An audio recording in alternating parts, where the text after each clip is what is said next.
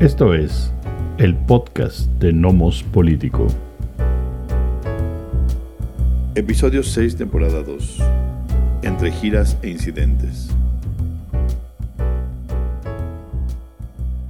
¿Qué tal? ¿Cómo están? Bienvenidas, bienvenidos eh, al sexto episodio del podcast de Nomos Político. Les saludan Mando Basurto y Miguel Ángel Valenzuela. Eh, bueno, esta semana le vamos a dar un, ligero respiro al conflicto en, Ucrania, que evidentemente sigue, sigue caliente. Cada semana que de repente parece que puede apaciguar o menguar un poco el conflicto, resulta que pasa exactamente lo contrario. Pero esta semana le daremos un respiro y nos vamos a concentrar en tres temas, de hecho, eh, que tienen que ver con la política interior acá en, nuestro país, en México, uno de ellos que también está vinculado a la política exterior. Y nos referimos a eh, pues la gira que llevó a cabo el presidente Andrés Manuel López Obrador eh, por eh, Guatemala, El Salvador, fue a Honduras, fue a Cuba, también estuvo en Belice. Platicaremos un poco al, al respecto. Eh, y otros dos temas muy importantes eh, aquí en el interior de nuestro país, reitero.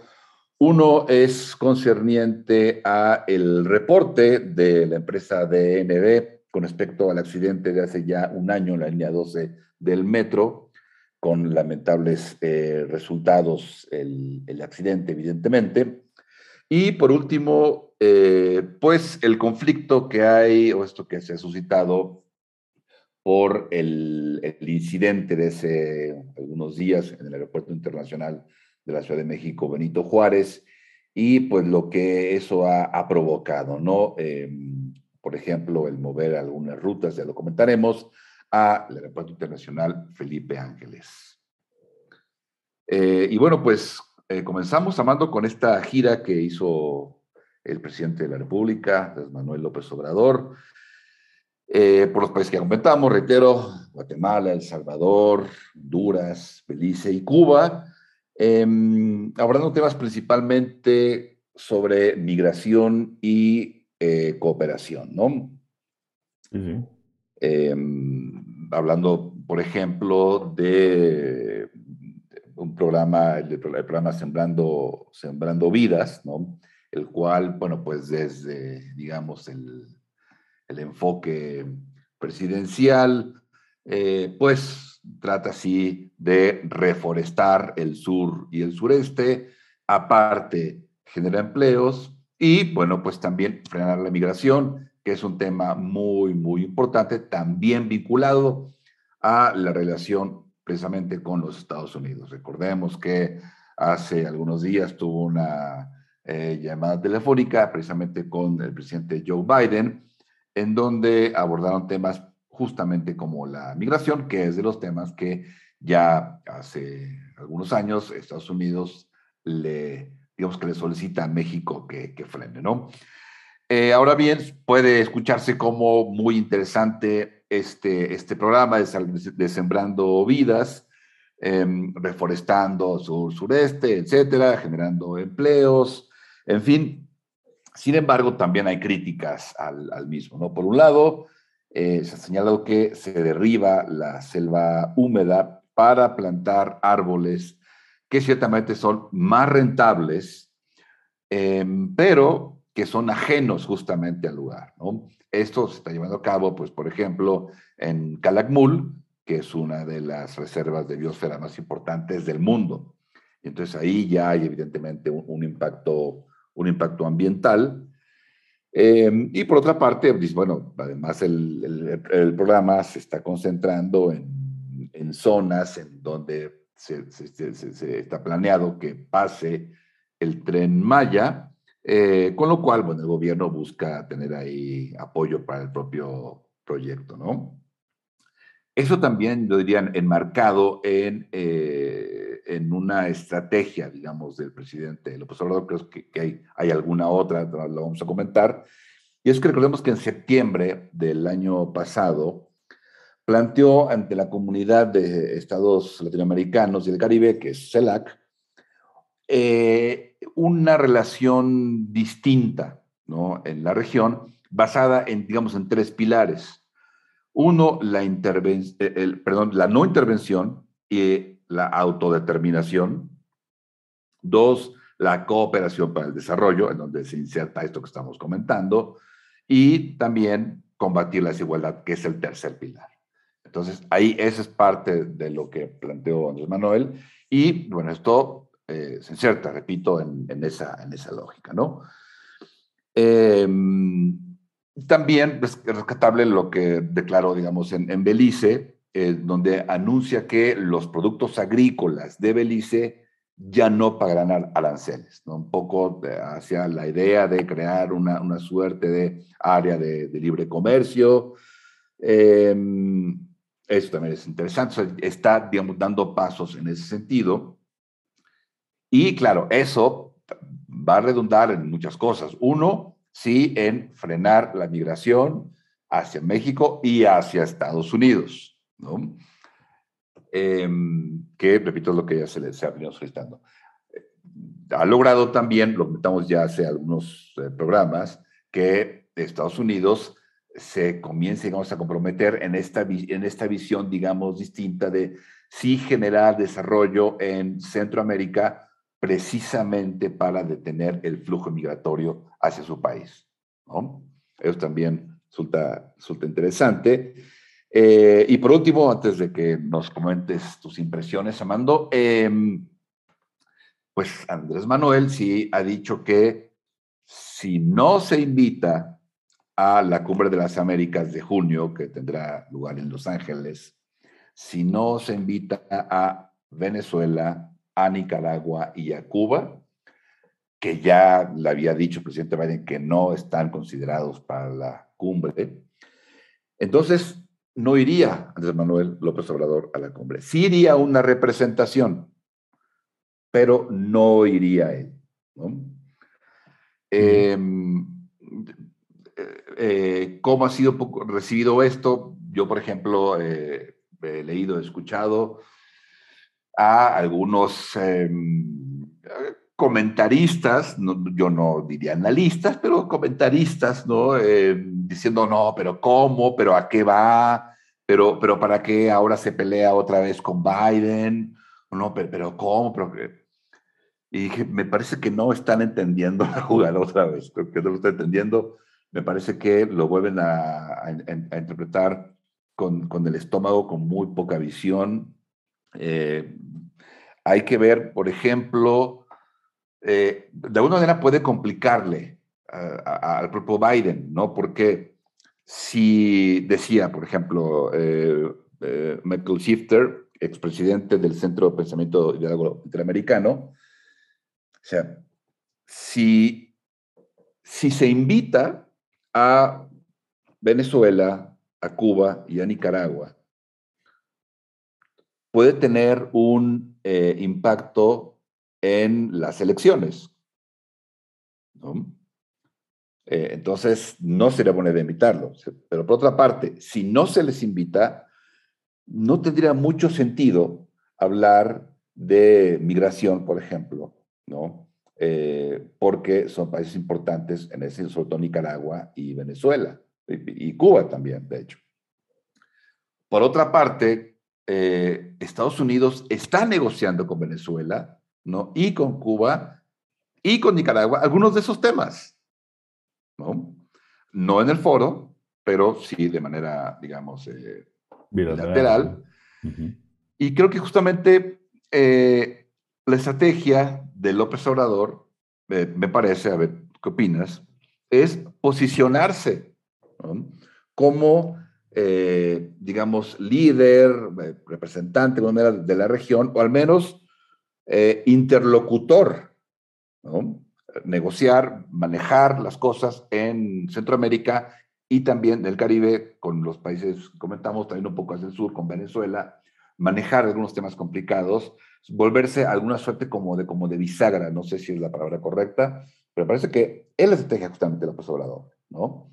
Em, al, justamente al decir, si no los invitan, yo no voy, lo más probable es que no los inviten, entonces él queda bien, gana legitimidad precisamente con los países y en la región, ¿no? va la representación, o sea, México no está ausente, pero no López Obrador. Entonces creo que me parece que es una, una buena jugada. ¿no? no tú qué opinas, Amando. Eh, yo estoy de acuerdo, creo, con lo que dices de, de, que es la estrategia. Es decir, hay poco que perder y mucho que ganar, ¿no? Eh, la misma presión política electoral que tiene Biden y el Partido Demócrata eh, hoy en los Estados Unidos no le da mucho margen, no les da mucho margen para aceptar probablemente que suceda la invitación a, a, los gobiernos de Cuba, Venezuela y Nicaragua, pero tampoco les da el margen para pelearse con López Obrador por el tema. ¿sí? Eh, no, no les va, no van a, no van a recibir muy bien el desaire de que no fuese López Obrador, pero tampoco es tan relevante, ¿no? O sea, tal vez entienden que en términos eh, eh, de, de, lo que se puede conseguir en, en, la cumbre, no es necesario que, que esté presente este, López Obrador. Entonces sí, hay un espacio ahí de negociación y, y, y, López Obrador me parece que está tratando de jugar a esto que dices tú, que lo pones como bisagra, como liderazgo, ¿no? De decir o vamos todos o no vamos o no voy, ¿no? Este, creo que esto se complica además más porque es en Los Ángeles, si fuera en otro lado, ¿no? Este, la reunión, tal vez los estadounidenses están este, bajo, bajo esta presión como lo pone López Obrador, eh, tal vez aceptarían. Vamos a ver qué sucede.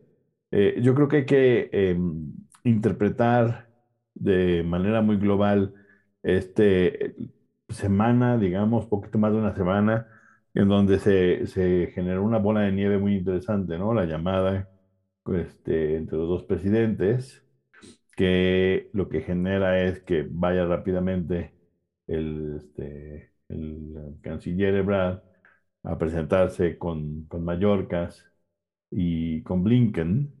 Eh, y entonces lo que hace es negociar, ¿no? O sea, ustedes quieren que hagamos algo sobre, sobre el problema de migración, hagámoslo, ¿no? Pero tenemos que hacerlo de otra manera, no de la manera como ustedes lo están haciendo. Entonces me parece que un primer triunfo se, se consigue ahí, en decirles, miren, lo que necesitamos hacer es atacar de raíz el problema, ¿no?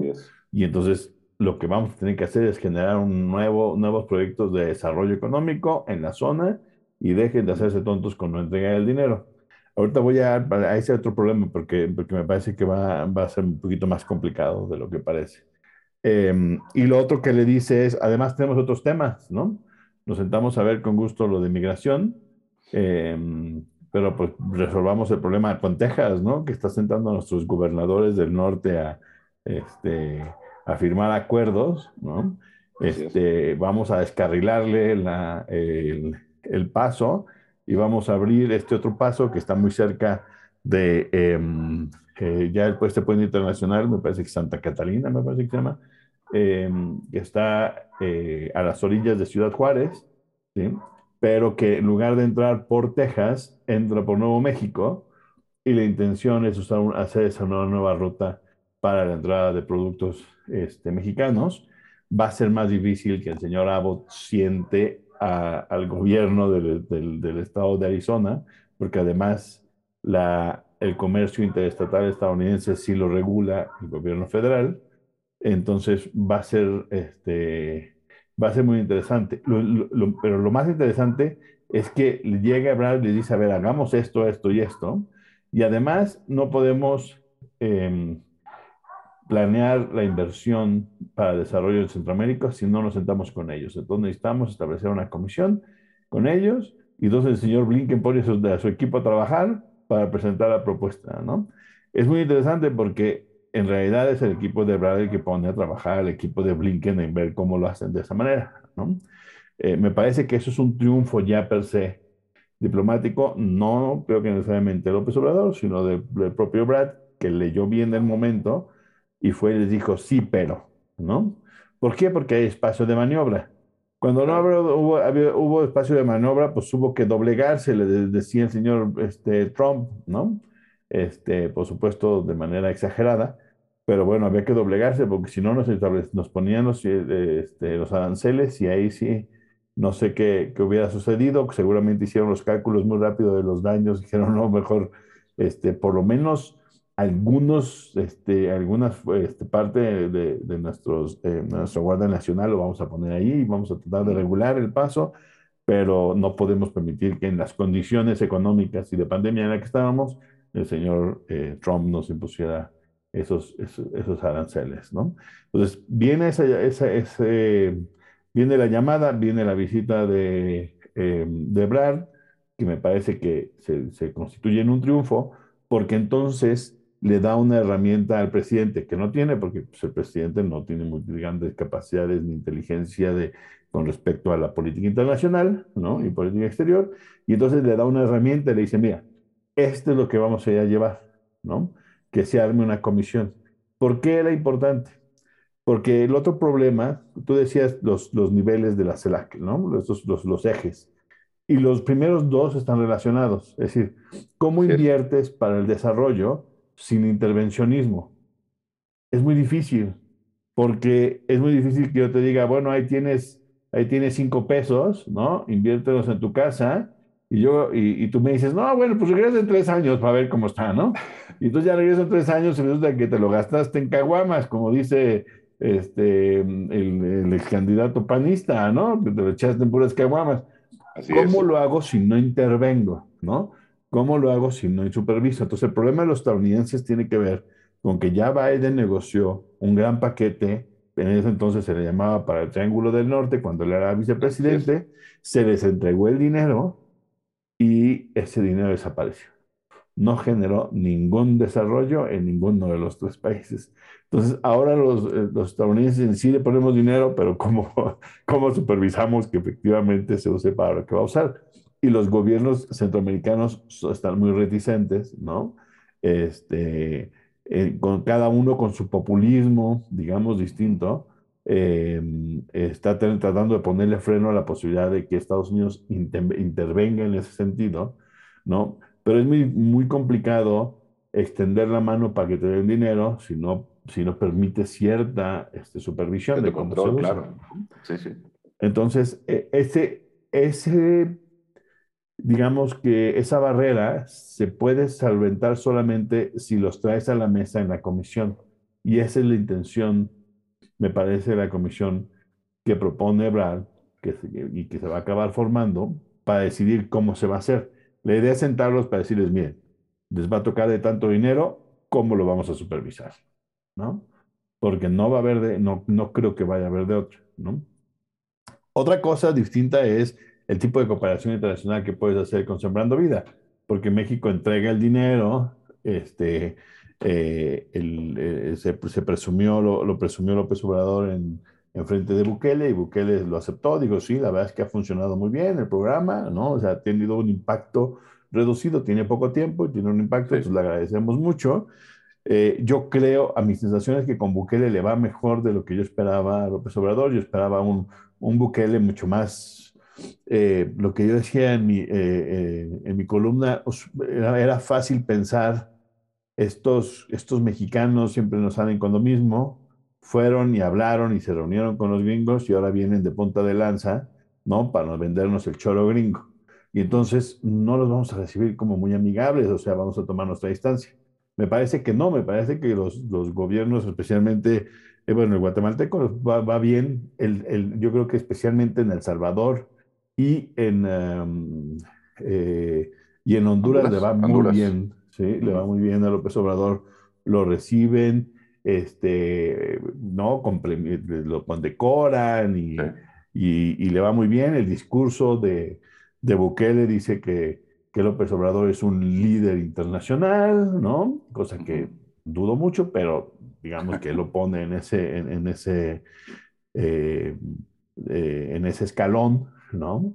Y, eh, y me parece que le va muy bien al presidente cuando usualmente uno esperaría que a López Obrador no necesariamente de este tipo de giras fuera como lo suya, ¿no? Me parece que le, que le funcionó bien porque Ebrard al parecer le entregó las herramientas correctas ¿no? Y se presenta de manera correcta, con lo que sucede, por ejemplo, en, en Honduras, con la presidenta, es que va y informalmente en la primera este, presentación frente, a, las, frente a los periodistas, dice que apoya la reforma, su reforma eléctrica, ¿no? Y entonces a la presidenta de, de, de, Honduras se le ilumina la cara como diciendo qué buena onda que, me está echando flores aquí, ¿no? Con algo que ni le importa al señor, ¿no?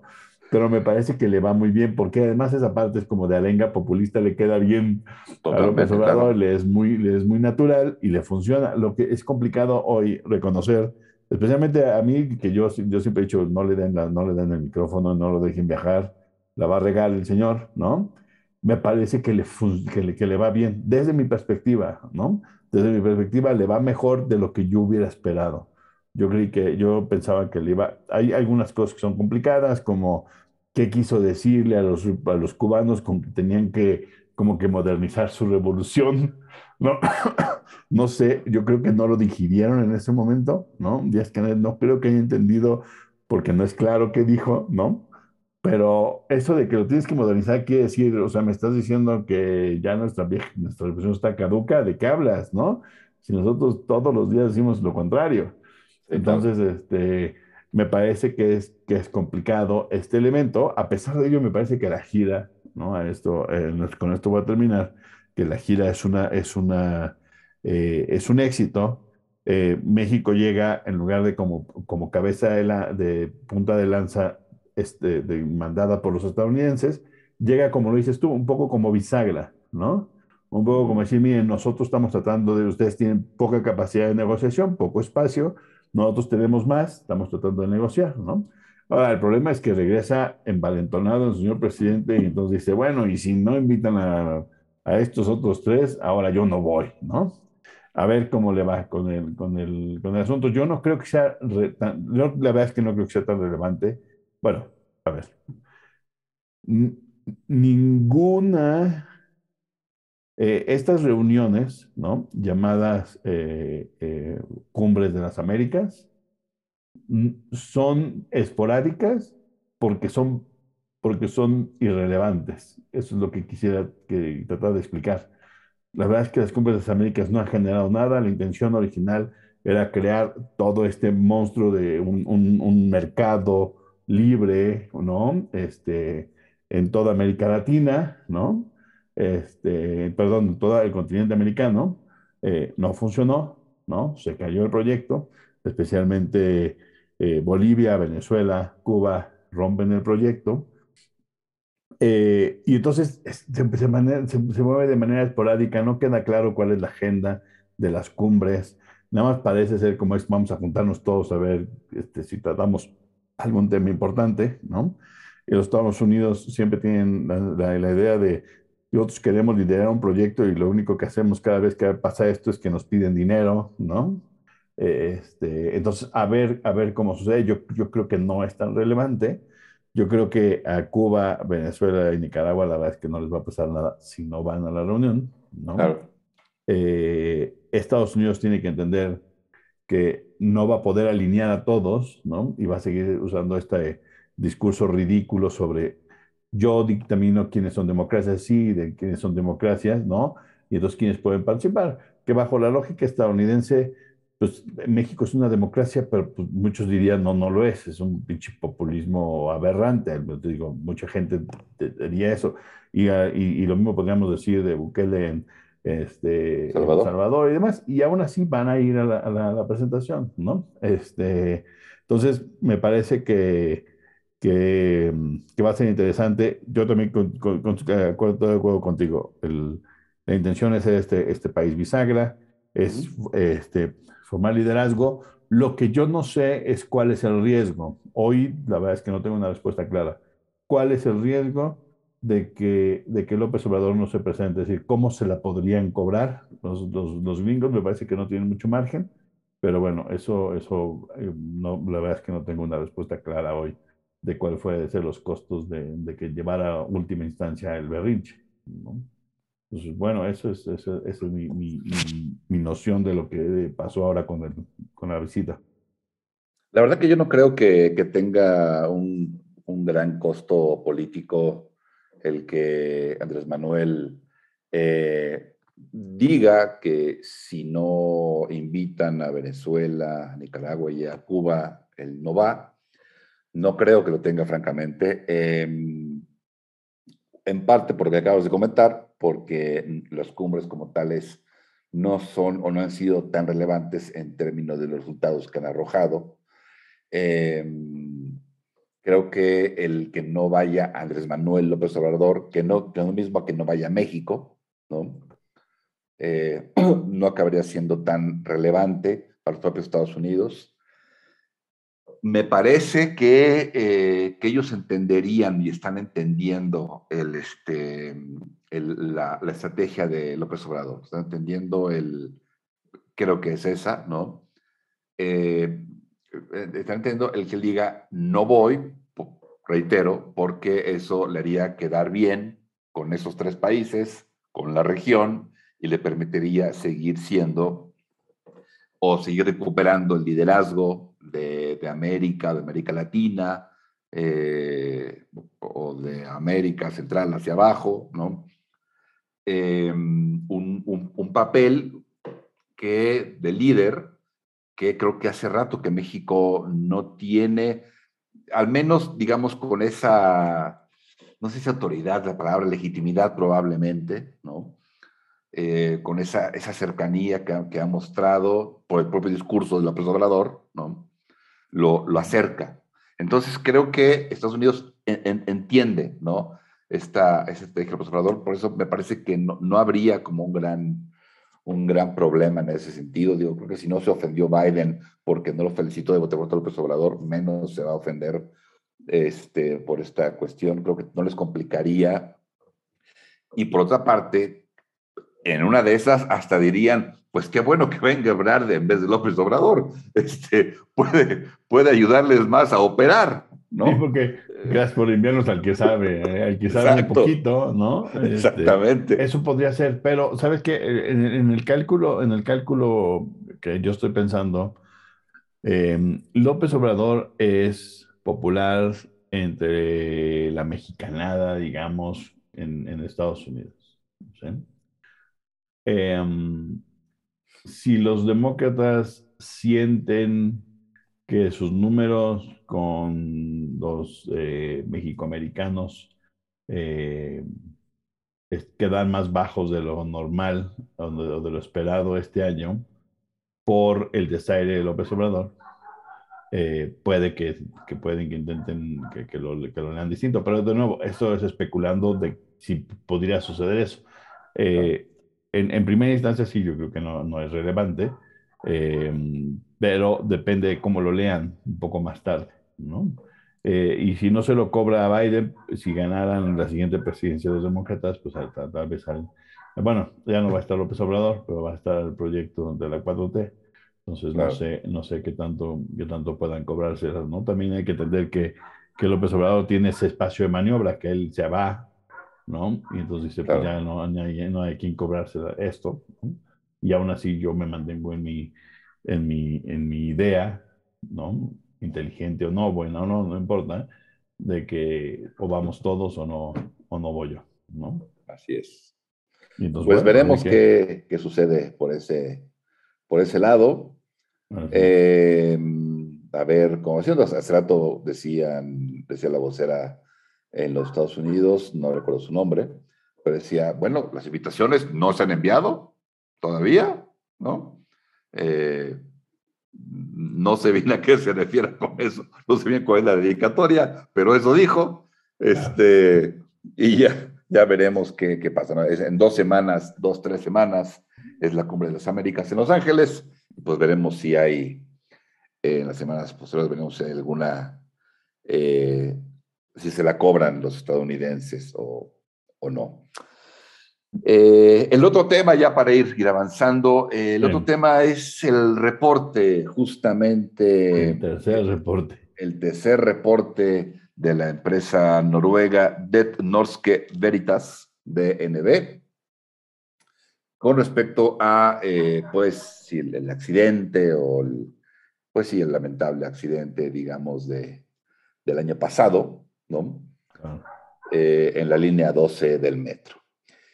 Y el, tercer reporte, que, que, sería, digamos, el último, eh, yo sería porque el gobierno de México no lo está, no lo está aceptando, no lo está reconociendo. Este, parece que probablemente haya ahí algún problema legal, ¿no? Pero político, sí, lo hay, eso, es un hecho.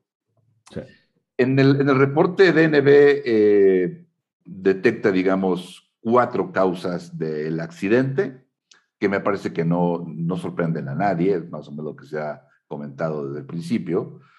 Eh, uno es el diseño de los puentes particularmente, eh, que no se hicieron conforme a em, pues, lo, que, lo que normalmente en la industria se, se lleva a cabo, respecto a los diseños, a cómo hacer los, los puentes. Dos, en cuanto a la construcción. Pero antes, antes de que pase al dos, el uno, el del diseño, pues es un, por eso estuvo cerrada la línea 12 durante la primera parte de la administración ¿no? de, de, Mancera, porque estaba mal diseñado, o sea, los, los, los trenes no correspondían a las vías, ¿no? Y hubo que reinstalar vías que, que, funcionaran con los trenes. O sea, eh, es. es. es. obvio que el diseño Las medidas mal no correspondían. Así es. Entonces, sí, que ajustaría, claro. Eh, todo estaba mal, eh, todo está mal diseñado en ese, ya lo sabíamos, entonces, esa es una, sí. dos, la construcción misma, ¿no? Sí, sí. la, bueno, vamos con los pernos, que no, no, se utilizaron, digamos, los adecuados, el estrés de los pernos, también se mencionó. El tipo de soldadura, sí. Exactamente. Y por último, que es, me parece que el, que ha causado mayor polémica, em, no obstante, sí hay que mencionar que el reporte, eh, y creo que de alguna manera lo, lo, comentaste, Amando, el reporte, pues sí afecta o deja mal parados al gobierno de Ebrard, de Mancera y al de Sheinbaum. Sí, claro. ¿No? O sea, ninguno, ninguno se salva. No, porque, y el cuarto punto es, el porque son cuatro, ¿no? exacto, el cuarto es la falta de certificación. Pero el tercero tiene que ver con la supervisión. O sea, uno es la construcción y otro es la supervisión de la construcción. Sí, sí, sí. Que es el, es el, cuarto. El cuarto, la cuarta barrera es la falta de, eh, por lo menos de los reportes, ¿no? de la inspección. Y es ahí donde revienta el gobierno de la Ciudad de México. No acepta el reporte, lo intenta mantener oculto y demanda a la, a la empresa. la falta de inspección regular. Así es, porque se supone que esas eh, Em, que esas estructuras tienen que, tienen que llevar una inspección cada dos años, ¿no? Así es. Pero pues este, digamos que eh, estamos acostumbrados a no seguir las instrucciones porque esto no es, no es, nada, más, no es nada más una invención. Hay un manual de mantenimiento que dice que se tienen que hacer las inspecciones y DNB dice, ustedes no nos entregaron los reportes de las inspecciones. ¿no? Exactamente ahí hay un problema grave, ¿no? Este, ¿tú, ¿Tú qué opinas? Porque quiero ya entrar al, más que al hecho, a la opinión de qué, qué, pasó. ¿Quieres que ah. lo, eh, lo, hago yo? Sí, sí, sí. tú? Porque yo, yo creo que em, hay un error de entrada, ¿no? Em, en cuanto sucede el accidente, que es una tragedia, ¿no? El gobierno de Sheinbaum tiene a mal reaccionar como el gobierno federal en muchas ocasiones, ¿no? Aquí sí son, digamos que es muy pejista la señora Sheinbaum, ¿no? Y ahí es el primer error. En lugar de decir, a ver, veamos qué sucedió, quiénes están involucrados, ustedes no pueden estar aquí, ustedes están suspendidos o corridos hasta que no haya una investigación y sepamos quién fue. En lugar de hacer eso, lo que hacen es proteger a, sus compañeros, digamos, y ese es el primer error. Y eso está mal, y eso la señora Schumann tiene que entender que así no funcionan las cosas, ¿no? Entonces, eh, sucede el accidente y a todos los del sistema Metro que estaban involucrados, incluyendo a la directora, tendrían que haber sido suspendidos en ese momento. Eh, yo creo que ahí comienza el primer error, ¿no? ¿Por qué? Porque, porque, primero porque así debía de ser, y la otra es porque es lo más inteligente políticamente. Si resulta que en la investigación alguien de ustedes, de este mi equipo, tiene responsabilidad, yo me deslindo y ustedes pagan las consecuencias, no yo. Y ahí es donde nos equivoca, señor Sheinbaum. Porque ahora le dicen, mire, pues, nosotros les pedimos los reportes de, de las inspecciones y no nos entregaron reportes de inspecciones, porque no había inspecciones, ¿no? Hubo inspecciones después del sismo, ¿sí? Pero así como muy generales, de que no se fueran a caer, digamos, ¿no? los pilotes, ¿no? Este, las columnas, pero no, pero no hay unas verdaderas inspecciones. Después de eso no hay verdaderas inspecciones del, eh, eh, de, las condiciones en las que están. Nunca se enteraron del problema de los pernos y las, y las soldaduras. Y como no actuaron, ¿no? Pues no pudieron prevenir. Es cierto, los otros tres están antes. El mal diseño, la mala construcción y la, y la mala supervisión de la construcción. Todos esos tienen responsabilidad jurídica. Pero ustedes pudieron, eh, pero no es lo mismo a la, suya, que es ustedes pudieron haberlo prevenido si hubieran hecho su chamba, que es hacer las inspecciones y no las hicieron. Entonces, ustedes también tienen responsabilidad, posiblemente de otro tipo, pero tienen responsabilidad. Ahora, hasta ahí, ¿no? Ahora, ¿cuál es la base para decir eso? No sé si tú quieres decir al respecto de eso, porque ¿Cuál es la base? ¿Qué, dice el reporte que es el sustento para explicar que no se hizo? Que es parte del problema. Que es parte del problema. Es parte del problemón. Porque, claro, porque el, el, reporte, que bueno, ya, ya está eh, público, la zona ejecutivo, ¿no? lo que dice es que con base en imágenes de Google, de Google Street View ¿no? Eh, y, e imágenes de justamente de, a nivel de calle, con lo cual no queda muy claro eh, que si se refiere a esas imágenes de Google Street View, uno pensaría que sí. Pero, en efecto, si uno recuerda los días posteriores al accidente, mucha gente envió imágenes, videos inclusive, tomando lo dañadas que estaban, que estaba la estructura, que estaban los puentes. Esa y otras, Traves. Exactamente, esa y otras, exacto. ¿no? Eh, entonces, no está claro si se refiere a una de las dos o a las dos. El punto es que, bueno, sí hace referencia a esas imágenes, ¿no? Y parte de lo que dice el gobierno de la Ciudad de México, que coincido contigo, una vez más, creo que eso ha sido común en los gobiernos de eh, tanto del PRD como de Morena, menos en la Ciudad de México, es de, de, pronto protegerse, en vez de haber un momento que está pasando, deslindemos, suspendemos, averiguamos, investigamos, procedemos, ¿no? Si hay una, este, enseguida, dirían en el fútbol, juegan al catenacho, ¿no? O sea, este, el candado, ¿sí? Y nos protegemos. El gobierno de Ciudad de México, eh, vuelvo al, tema de las imágenes, lo que dice es que no puede ser que DNB presente imágenes de Google Street View, o sea que eso no, no, puede, no puede tener ningún tipo de validez.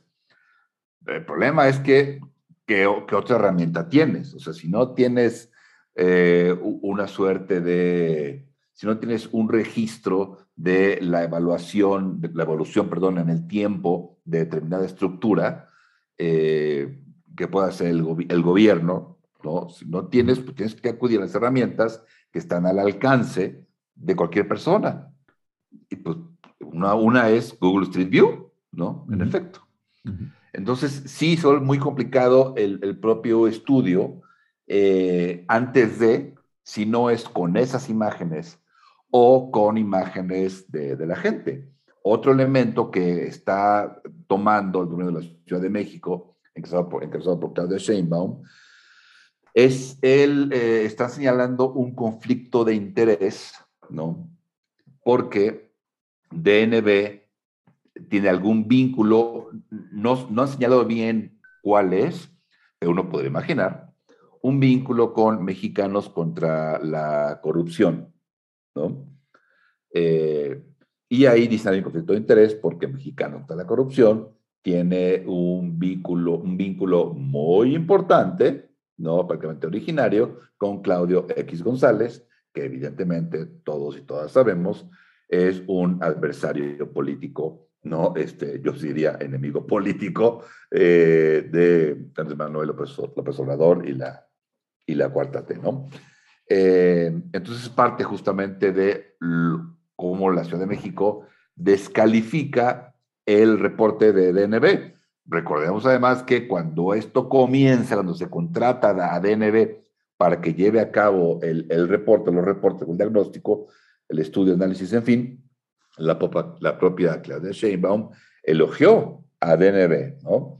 Como una de las este, empresas más serias en los análisis. Porque, porque es una empresa seria.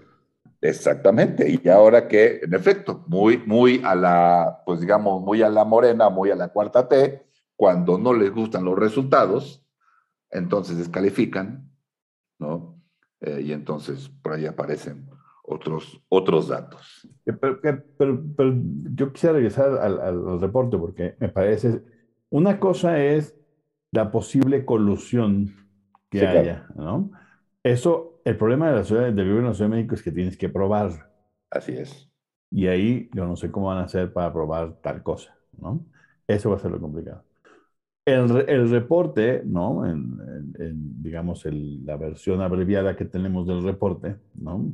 Eh, eh, me parece que ahí sí está complicado. Yo también, eh, y tú lo pusiste en términos lógicos, ¿no? Es decir, yo no tengo pruebas de, si era visible o no el daño, y entonces agarro Google Street View y agarro las imágenes que puedo recopilar de usuarios o gente y veo que efectivamente, pues ahí se veía que había un problema y nadie lo revisó, ¿no?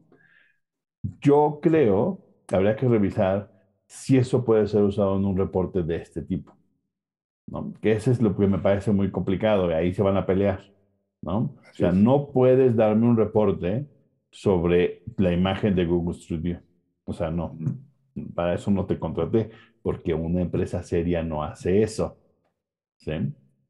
Ahí es donde me suena que o se equivocó la empresa o la señora Sheinbaum puede que tenga razón y hay, y hay corrupción, ¿sí? No hay corrupción de la empresa este, eh, nórdica, ¿no? O sea, allá, en sus oficinas, posiblemente hay, hay, hay eh, corrupción al punto más bajo en donde tú puedes operar, ¿no? Que son la gente que se subcontrata seguramente en este país para hacer parte de la investigación, ¿sí? Eh, pero me parece que es un error de la compañía, y sí, yo, yo, yo reconozco que DNB es una persona, yo creo que es una compañía muy seria, pero aquí pareciera que hay un error, ¿no? El, lo que llaman barrera 4 sobre la inspección dice que el manual de mantenimiento de la línea dice que cada año se tiene que hacer una inspección, ¿no? Y entonces lo que tendría que decir es, ustedes no me mostraron inspección, entonces yo asumo que ustedes no hicieron una inspección, y eso es suficiente para decir que tienen responsabilidad. No tengo que meter Google Street View. No tengo que meter otras fotografías que además ni siquiera digo cuáles son. Basta con que yo les diga, yo les pedí, según el manual, ustedes tienen que hacer inspecciones, yo se los pedí, no me dieron las inspecciones, ustedes no hicieron las inspecciones, tienen responsabilidad porque ustedes pudieron haber evitado esto y no lo hicieron. Correcto. Puede que la inspección, si ustedes me reportan la inspección anual y la inspección no lo encontró, pues, pues qué mal. O sea, hicieron su chamba de inspección y qué mal que no lo encontraron y se cayó, ¿no? Entonces su, su responsabilidad se ve reducida. Pero ya el que el manual diga inspección y ustedes no lo hagan, ya implica una, una responsabilidad, ¿no? Claro. Yo no necesito meter esto otro, ¿no? El problema es, ¿por qué meterías como evidencia las imágenes de Google Street View. Me parece que era innecesario. Tu prueba básica es la falta de reportes de inspección. De reportes. Se acabó. Me parece que ahí es donde pierde seriedad el, el, el, el, reporte y allí es en donde el gobierno de la Ciudad de México yo me parece que ve un hueco para quejarse. ¿no? Eh, por supuesto que todos ellos lo que quieren aventar políticamente es todo hacia la construcción, pero entonces le pegas, por supuesto, al señor Ebrard, y entonces no sabemos si es fuego amigo o si es el señor X González o el señor Ebrard, ¿verdad? Este, porque bien podría ser de todos lados el, el fuego para tratar de cargársela también a la Exacto. señora Sheinbaum. Pero es muy interesante. Es, es obvio que es un asunto de diseño y pro- de, y de construcción. Lo dice, lo dice el reporte y además es, es, es como lógica básica. Sucede el accidente y por supuesto que los primeros en reunirse es el equipo de ingeniería y jurídico de Ica Carso, por supuesto. Y la intención es decir, ¿cómo salimos de esta? ¿Tenemos justificación para decir no es nuestra culpa, es de ustedes?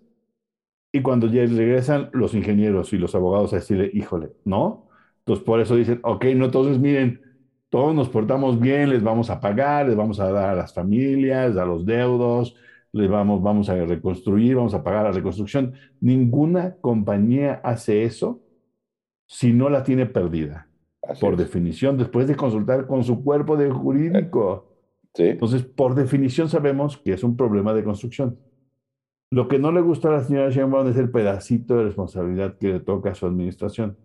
Y esto me lleva en círculo a lo primero. Si ella hubiera cortado por lo sano con Así la es. gente que trabaja en el, me- en el metro, pudo haber, digamos, reducido el impacto político sobre su figura al decir, Claro. Bueno, pues por eso los corrimos y ahora si tienen responsabilidad, pues hay que llevarlo a lo jurídico y si tienen responsabilidad, ni modo, ¿no? Porque, mi- porque la carrera presidencial pues, es más importante, ¿no? sí. Control de daños. Control de daños, pero la señora se equivoca cuando no hace control de daños y lo único que hace es este, querer proteger, proteger a su equipo, pues, pues Así es es. un error, ¿no? Y ahora los va a tener que pagar, ni modo. Porque a mí me parece que aunque echen abajo muchos de los elementos que dice el reporte, mientras no nos entreguen esos reportes de inspección, Claro, no, no hay para dónde. que ellos tienen, así para no hay dónde. para dónde. Ah, no No para para dónde. dónde. Ellos tienen responsabilidad. Claro, Así es. así es. Entonces, vamos a ver, vamos a ver si es suficiente también para que todo el mundo dice que ya está muerta, que políticamente no estoy seguro, ¿no? No estoy seguro que suceda así. Hoy estaba viendo que se presentó eh, eh, en conferencia los avances del eh, trolebús elevado, ¿no? Eh, en, eh, En- en- en junio. en Iztapalapa. ¿En junio empieza a pegar? Creo que sí. Eh, no estoy, no estoy seguro, todavía faltan unas fases. La, la mayoría de las fases ya está como al 90%, pero falta. Mm, Pero este, me parece que hay unas obras que, que unas por otras podrían ayudar este, a cuestionar un poco, especialmente esa zona de la ciudad, ¿no? Alrededor sí. De la figura de, de Sheinbaum. Eh, vamos a ver, vamos a ver si funciona, vamos a ver si no, ojalá no haya otro accidente, ¿no? También el asunto de los, eh, del, digamos, del transporte eh, elevado, Sí, ¿no? las, piñatas, ¿no? Ajá, este, mientras eso no le pase nada, yo pues, creo que Sheinbaum Sí. puede librar el vado, ¿no? Aún así, me parece que es un error patético hoy en día que, sal- que, que sigas tratando nada más de proteger en lugar de asumir Claro. responsabilidad o de, Claro. de lindar responsabilidades dentro de ese equipo. Claro. Y bueno, hablaremos un momento justamente de, de, de Morena, de, eh, camino a, a las elecciones. Todavía falta un rato, evidentemente, para eso, pero por el Ujú. momento eh, es cierto, habría que ver qué pasa con Claudia Sheinbaum, pero también se puede leer, digo, este, yo no sé qué tanto eh, arrastre, digamos, pueda tener, que tanta simpatía tenga Marcelo Ebrard eh, con, con, los, con los grupos, con, con la gente que, tradicional, que tradicionalmente vota por Morena, ¿no? O sea, no sé si realmente tenga ese, ese peso Ebrard, lo dudo, ¿no? Creo que Ebrard es mejor visto en otros, en otros círculos. Este, me, me es más fácil pensar de repente que algunos panistas y priistas voten por Ebrard a que algunos morenistas voten por, por Ebrard. Sí, eh, yo la, la entrevista que vi hace, hace dos días, me parece, pues pon- ponían a Ebrard y a, y a Sheinbaum eh, más o menos empatados. El, el que iba muy atrasado y que nunca va a levantar vuelo, por supuesto, es Adán Augusto. Este, López, él, ese no, nomás no, la gente no le interesa, no tiene pegue, no nada, pero, pero Ebrard, ese, sería, ese sería un dedazo, clarísimo. Ese sería, sí, claro, eso, eso, eso terminaría ser un dedazo, sí. sí. Y yo creo que la estrategia es, es que López Obrador de pronto eh, puede decir muchas barrabasadas, pero esta se la sabe al derecho al revés. La estrategia es, puede ser muy inteligente, es decir, lo que haces es, un, es una estrategia de deflection. Lo que haces es, eh, en lugar de concentrar la carga ¿no? sobre los dos contrincantes por la presidencia, metes a un tercero para aliviarle la carga a los, a los dos y volverle entre tres.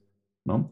Este es un, es un eh, eh, es un tiro de salva, pero lo que hace es que jala reflectores y se los quita de encima un poquito, ¿no? Este, a los otros dos. Yo creo, yo creo que así está planeado. Yo no veo otra manera de que, de que el señor secretario de Gobernación pueda llegar a la, a la presidencia. Em, pero, y yo también, Ebrard, Ebrard no tiene capacidad de arenga, ¿no? Exacto. Este, no se le ve. No, es, su, no es su medio. No, no es su medio. Pero si avientas la maquinaria de Morena, un, si decides por, por Ebrard y avientas la maquinaria de Morena, hoy como está aceitada y como va a quedar después de quedarse especialmente con Hidalgo, a partir de, después de las elecciones, que vienen de junio. ¿no? Así es, pues, van a quedar con Tamaulipas, están peleando en Durango, ¿no? que todo el mundo dice que la tiene perdida, yo no la daría por perdida, efectivamente las, eh, eh, las encuestas de encuestas ¿no? Este, le dan como 8% de, de diferencia, pero bueno, está dentro, casi dentro del margen de error, entonces yo no, yo no, no, no los daría por muerto. Entonces, si mueves esa... Podría ganar 4 de 6, Morena. Eh, yo creo que va a ganar 4 de 6. Ajá. Eh, Durango va a ser un golpe fuerte en términos de que Durango tiene gobiernos fallidos y es terrible que Morena, o sea, si eres morenista, que no, que no lo ganes, ¿no? Pero eh, en términos estrictos, los otros dos son Aguascaliente y Durango, que son completamente irrelevantes en términos de, números federales, porque no aportan grandes, o sea, hay más gente en Coyoacán que en, que en Aguascalientes, entonces es verdaderamente irrelevante en términos electorales. Este, se lo puede quedar cualquier partido, a, Morena no le importa. Eh, Durango, por el, en términos eh, políticos, en términos económicos, de conectividad, está en el centro del país, ¿no? Este, me parece que podría ser importante y puede, digamos, pero la joya de la corona es en realidad eh, Hidalgo, ¿no? Sí. quitarle el bastión de Hidalgo a, al PRI antes de de quitarles el Estado de México, ¿no? Cuando esos dos caigan, el PRI quedará completamente desahuciado. Sí, claro. Y esa es la objetiva. Parece que se va a llevar Oaxaca, Quintana Roo, Hidalgo y Tamaulipas. Y Tamaulipas, así es. ¿No? Sí, sí, sí. O sea, cuatro estados más.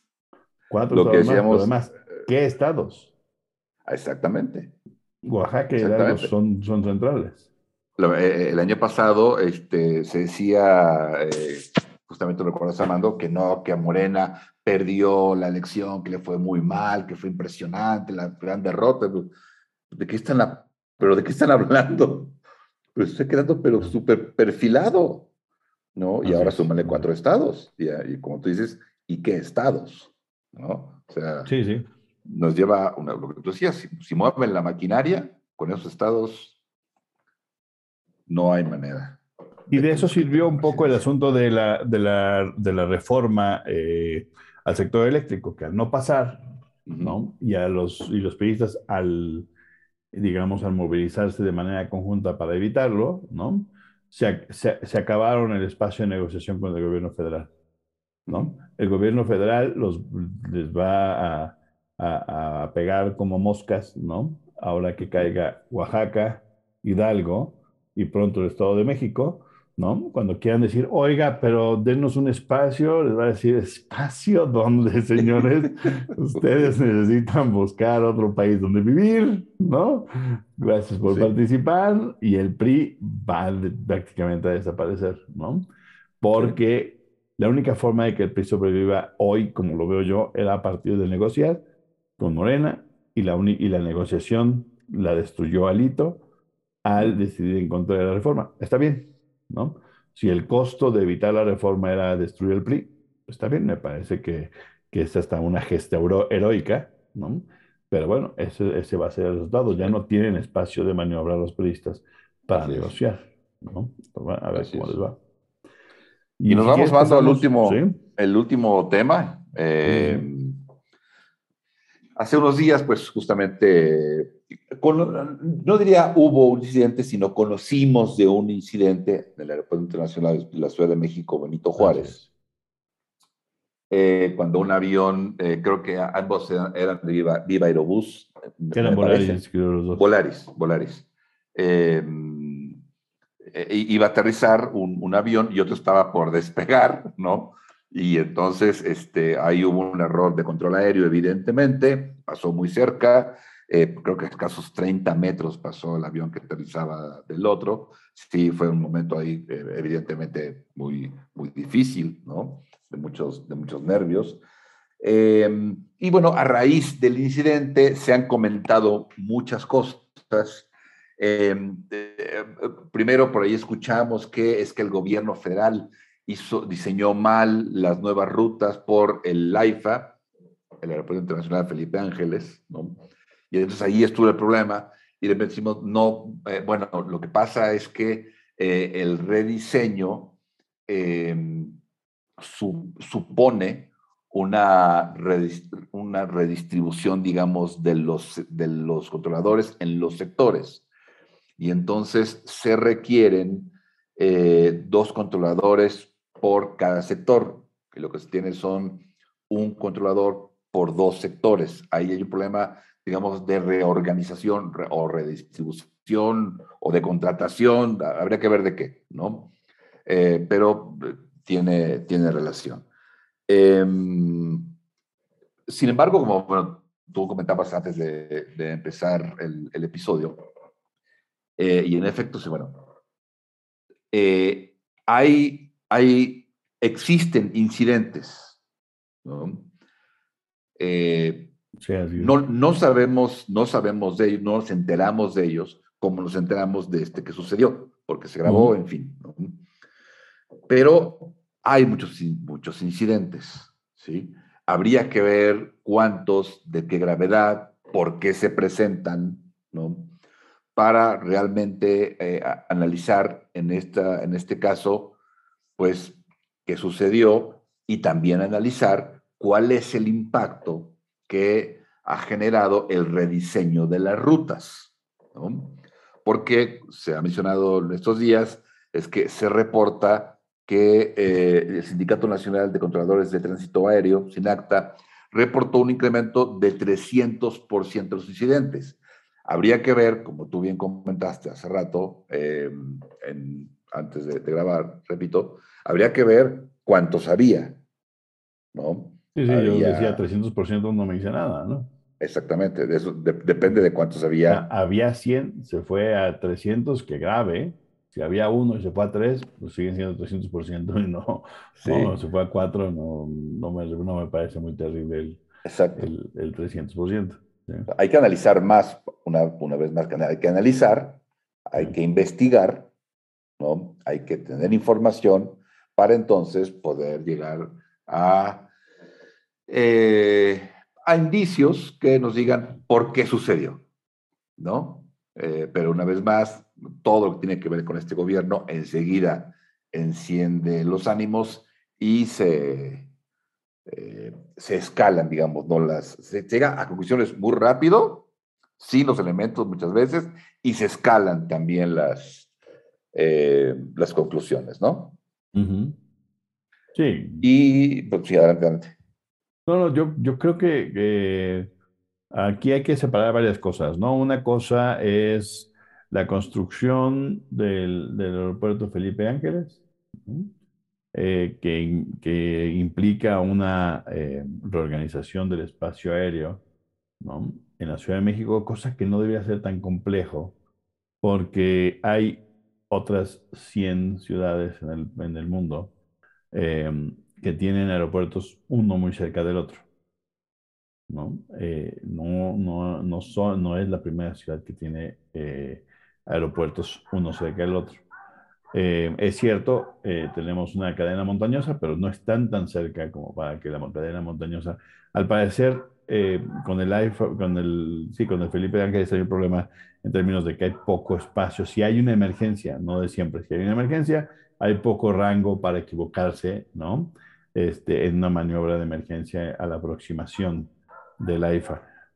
Más allá de eso, el problema es eh, en lo que vimos en el video que levanta las alarmas, ¿no? que es este, este, tipo de lo que le llaman, me parece, control de seguridad en tierra, que es que los controladores le indican a los, eh, a los pilotos cuándo pueden cruzar las pistas, cuándo pueden tomar las, las cabeceras, cuándo es seguro despegar, ¿no? Hay una programación que tienen que seguir muy clara y eso no sucedió, ¿no? hay muchos incidentes, eh, eh, sabemos, y ahora lo sabemos porque, porque así lo dice este, el secretario de ASPA y así lo dice el secretario de SINACTA, ¿no? Este, dicen, efectivamente, hay muchos incidentes, muchos incidentes, ¿no? Todos los hemos podido, o sea, no ha habido un accidente porque pues, los pilotos logran resolverlo, mandan al aire, ¿no? Se van al aire, este, y, no ha habido gran bronca, pero pues no falta que se atraviesa, este, que, se, que atraviese un avión cuando viene alguien aterrizando, que atraviese un avión cuando alguien viene despegando. Hoy escuchaba el relato de que tienes que, tienes que forzar este, el despegue, ¿no? Em, o ponen a un avión en la cabecera a punto de despegar mientras otro este, viene aterrizando, que es lo que vimos en el video, al parecer, yo no soy especialista, pero bueno, este, eh, eso fue después de todas las explicaciones, eh, que son problemas entre los controladores y los pilotos, ¿sí? que no tiene que ver con el rediseño, no tiene que ver con que los aviones vayan entrando de un lado desde el otro, tiene que ver con que alguien le dijo a un piloto, puedes aterrizar, cuando le dijo al otro, puedes ponerte en la cabecera para poder despegar, ¿no? Ahí es un problema grave. Yo lo que creo que es muy interesante es que esto va a abrir una cloaca complicadísima, complicadísima, a ver cómo, a ver cómo lo resuelven, y que no tiene que ver con el gobierno federal actual necesariamente, aunque sí, por supuesto que deben de tener responsabilidad, otra vez no podemos deslindarlos porque ellos son los que están a cargo, pero que tiene muchos años, ¿no? Comentábamos antes también de, comenzar a grabar que el aeropuerto de la Ciudad de México no tiene certificación. Así es. Nunca la ha tenido. Muchos aeropuertos alrededor del mundo no la tienen. México, la Ciudad de, la Ciudad de México no la tiene. Es uno de Uno. así es. Dos, em, hubo este problema de, de, mandar, de llevarlos de nivel 1 a 2, em, que además empezó desde, desde la administración de, ni siquiera de Peña Nieto, comenzó en la administración de, eh, eh, Calderón, ¿no? De Felipe Calderón. Sí, eh, empezó la modificación que tiene que ver con que México no tiene capacidad, personal capacitado para hacer las revisiones en los aeropuertos, ni para rectificar las trayectorias aéreas, ¿no? Es decir, no ha, no ha acreditado ¿no? El tener este, quien pueda certificar, ¿sí? Eh, y ese es otro problema distinto a lo que estamos hablando ahorita. Pero esto es una bola de nieve, ¿no? No tener certificación, no tener esta, esta, esta persona capacitada, aún no tiene. Entonces no tiene categoría 1, los, los estadounidenses no permiten abrir nuevas, nuevas rutas, nuevas rutas desde, desde México, ¿no? entonces, uno es el aeropuerto de la Ciudad de México, no tiene certificación. Otro es el problema de haber bajado de nivel ¿no? Este, en términos de, de, de, seguridad, porque tiene que ver con la seguridad. Este, no hay certificaciones de seguridad en, en, en, México en general, no tiene suficiente gente para certificar. Eso pasó hace un año. Este dime si diretes pasó en, en mayo del, del 2021. Y ahora aparece este otro. Lo interesante es escuchar a los sindicatos, ¿no? El sindicato de, de, aviadores dice, pues, los controladores no están preparados, están equivocando, ¿no? Y los controladores dicen, eh, pues puede ser, pero eso tiene que ver con corrupción y nepotismo, ¿no? La gente que está controlando, de controladora en muchos lados, pero especialmente en la Ciudad de México, este, pues son sobrinos, primos, amigos de la gente que dirige, ¿no? Este, el control aéreo en la Ciudad de México, este, y el propio secretario, eh, yo lo escuché en dos entrevistas, en una se descoció completamente y aventó nombres, incluso, evidentemente, de gente que es opuesta a su grupo sindical, ¿no? Este, que dice que entorpece las labores, que si eres sindicalizado no te da chance, te ponen en la congeladora, eh, además de que están muy mal pagados los controladores, este, diciendo que pues, a algunos les quitan su chamba para dárselos a sus amigos, e incluso mencionó el caso de que eh, lo que dijo es, eh, algunas compañeras eh, no han obtenido oportunidades porque no han aceptado hacer favores sexuales, ¿no? Esa es una cloaca. el, señor el, el, sindicato de controladores va a abrir una cloaca complicadísima, ¿no? Que yo no sé cómo lo van a resolver en primera instancia, ¿sí? A menos que les digan, a ver, señores, cállense, organizámonos, nos este, pongámonos de acuerdo, qué lugares quieren, pero dejen de hacer ruido alrededor de esto, resolvamos este problemón que ya tengamos, no lo hagamos más grande, ¿no? Porque esa es mi sensación, que el del sindicato, ¿no? De, de controladores lo que dice es de aquí sacamos raja, vamos a aventar todo, ¿no? El estiércol al, al ventilador, se dice, ¿no? Y a ver qué sacamos de ahí. Esa es mi sensación a la hora de escuchar el discurso. No digo que esté mintiendo, lo que estoy diciendo es que tú dices eso cuando aparecen este tipo de problemas para ver qué ganas en la negociación, ¿sí? Este, entonces, este va a ser, me parece que va a ser el problema.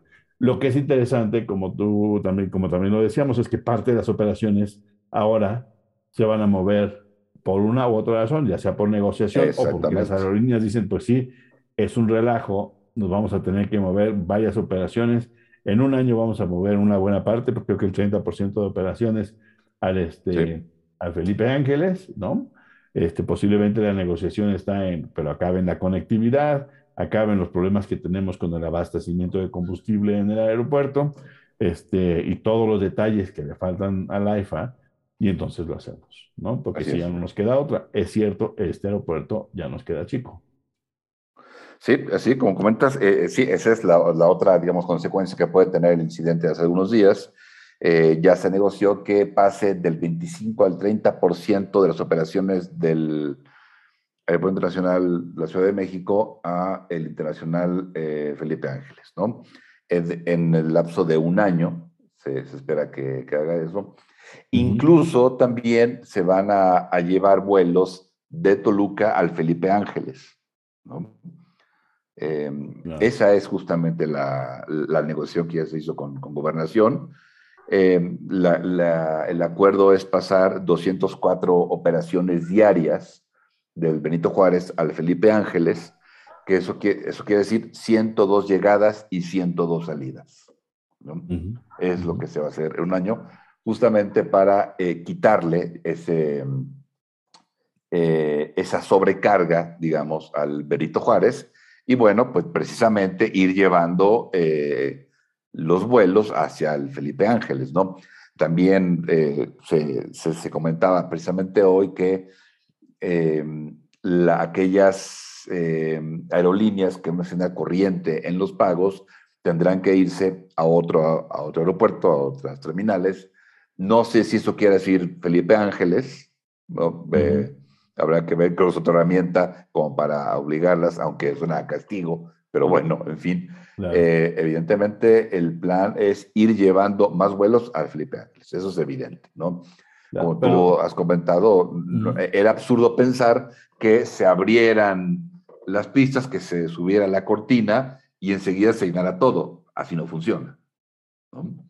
bueno, es un proceso y parece que aquí ya se acordó que el 25% al 30% mirará hacia el Felipe Ángeles. Sí, pero, y me, pero me parece muy interesante es que aparece el video se hace todo este borlote a, a partir de un video que les digo que eh, si uno, si uno escucha las entrevistas se da cuenta que esto es uno de 100 casos, ¿no? De los últimos años, o sea, no es que sea nuevo, este asunto de, de irse al aire para evitar una colisión es este... Em, es como, por desgracia, se ha vuelto más común en la operación de la, de la, del aeropuerto de la Ciudad de México. Y en lugar de que, de que a partir del reporte del video, ¿no? La 4T, aquí sí al revés de lo que pasa, ¿no? Eh, usualmente salía a decir, ah, es que son los conservadores que nos quieren golpear, ¿no? En realidad dicen, en realidad dan espacio, me parece que es interesante, dieron espacio, el gobierno federal dijo, a ver, primero veamos qué pasó bien, ¿no? Y entonces resulta que les juega a favor. Me parece que el observador se equivoca cuando dice nos cayó como anillo al dedo. ¿Se acuerdan la, la, este, la, eh, la, pandemia? Yo creo que fue una barra basada. Eh, este sí les cayó como anillo al dedo. Porque una cosa que no tienen que ver ellos, ¿no? En donde aparece en un video dos aviones, ¿no? Este, de unas líneas aéreas, evidentemente privadas y demás, ¿no? Este, que no creo que estén en contubernio y decir, miren, vamos a hacer esta, esta maniobra, que alguien la firme para que podamos llevar aviones a los Felipe Ángeles. Yo creo que nadie lo hizo en esa intención, pero este sí les cayó como anillo al dedo, ¿no? Entonces ahora se van a mover las, las, operaciones y yo espero que se pongan a trabajar, porque si el Felipe Ángeles, que ya eh, eh, me parece que la posición siempre más torpe es decir, ojalá falle y se destruya y haya muchos accidentes en México de aviación para demostrar que el señor no, está equivocado. En lugar de decir eso, decir, a ver, ya construyeron desde Felipe Ángeles, ojalá pueda tener la interconectividad necesaria para que sea un buen aeropuerto. Ya está ahí, ya está funcionando. Ahora necesitamos que, que funcione. Para todos nos interesa que funcione mejor el Felipe Ángeles. Entonces, si va a suceder así, ¿no? Tiene que pasar por asegurarse de arreglar el problema este, que me parece que va a ser una cloaca destapada, con los controladores aéreos. ¿sí? Resolver ese problema eh, y asegurarse, el, rediseño además del, espacio aéreo tiene que ver, al parecer no son los mismos sistemas, el sistema nuevo que está que del, Felipe Ángeles, que ese sí es nuevo, ¿no? No es el mismo sistema que está en la, Ciudad de México, entonces hay que, eh, hay que empatarlos, digamos, ¿no? y una mejor preparación a los, a, los, eh, a los controladores. Y me parece que eso nos va a ayudar a todos, ¿no? Antes de que sea un, un, accidente, hay que resolver el problema, ¿no? Porque si no, vamos a estar igual con el problema del, del, metro, ¿no? Del metro, así es. Este es el momento correcto. Ese, esa barrera 4 que dice DNB está ahorita. A este es, el momento, si no lo arreglan, va, va a acabar una tragedia. ¿no? Exactamente. Entonces, resolvámoslo y esperemos que el AIFA funcione, ¿no? Este, puede que no nos guste, puede que el otro nos hayan vendido más bonito y entonces está feíto y es como de cuarto mundo cuando nos dijeron que el otro era de primer mundo, bla, bla, bla, ¿no? Este, no sé si en verdad iba a acabar de primer mundo. A mí, yo desde que vi los primeros planos del, de aquel este, fallido, me parecía espantoso como estaba hecho, pero bueno, es un asunto de gustos. Aquí se trata de, de, de que sea útil el, el aeropuerto. Vamos a ver si funciona. ¿no? Pues sí, muy bien, y veremos qué, qué, sucede con estos, con estos temas. Ojalá que no hablemos de, de alguna tragedia próximamente. Esperemos que no, seguramente no, pero sí hay temas que resolver. Sí, claro, muy importante, sí. Y pues estaremos pendientes. Eh, ¿Nos despedimos, Amando? Sí, nos despedimos ahora que, como dices tú, le dimos este, un respiro este, al conflicto en Ucrania, que el, señor Putin no les ha dado un respiro, pero nosotros sí. Espero que les haya servido de mucho. Este, nos veremos en la próxima emisión, ¿no? Esperamos en un par de semanas eh, encontrarles, ¿no? Y poder eh, platicar sobre, sobre nuevos temas. Exactamente. Muchas gracias por habernos escuchado en este sexto episodio del podcast de Nomos Político. Que tengan muy buen día o buena noche. que esté muy bien. Hasta luego. Hasta luego. Esto fue Nomos Político.